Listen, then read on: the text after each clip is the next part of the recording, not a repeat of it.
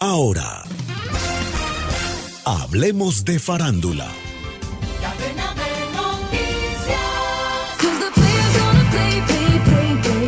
Las salas de cine se están preparando para un evento especial como nunca han visto a partir del viernes 13, cuando se estrene Taylor Swift The Eras Tour.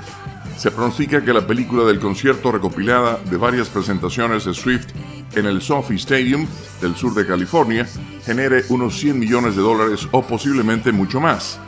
The Eras Tour presagia algo nuevo y potencialmente revolucionario en la industria cinematográfica.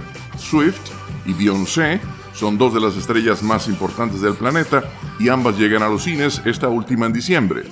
Estos son acuerdos únicos en su tipo realizados directamente con AMC Theaters que evaden a los estudios de Hollywood y por ahora dejan esperando a los servicios de streaming.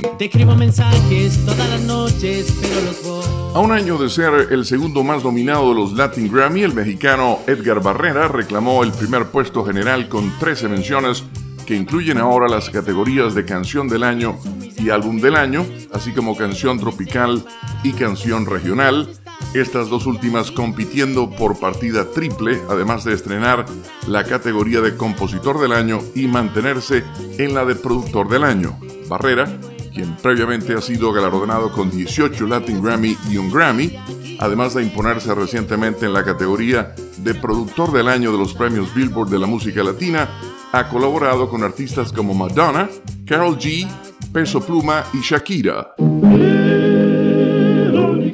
Más de 30 años después de que se escribiera el musical Harmony, finalmente se prepara para hacer su debut en Broadway.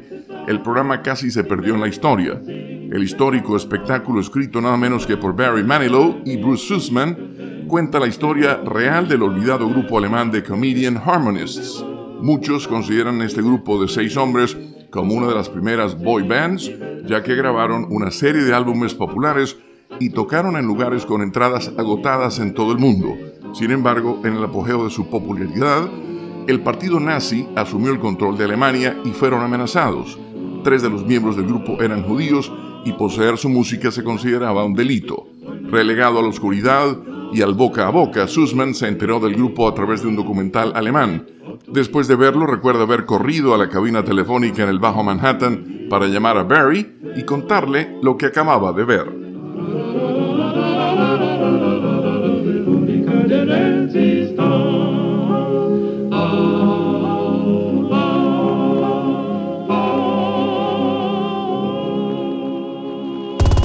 Descarga gratis la aplicación Red Radial. Ya está disponible para Android y encuentras siempre una radio para tu gusto.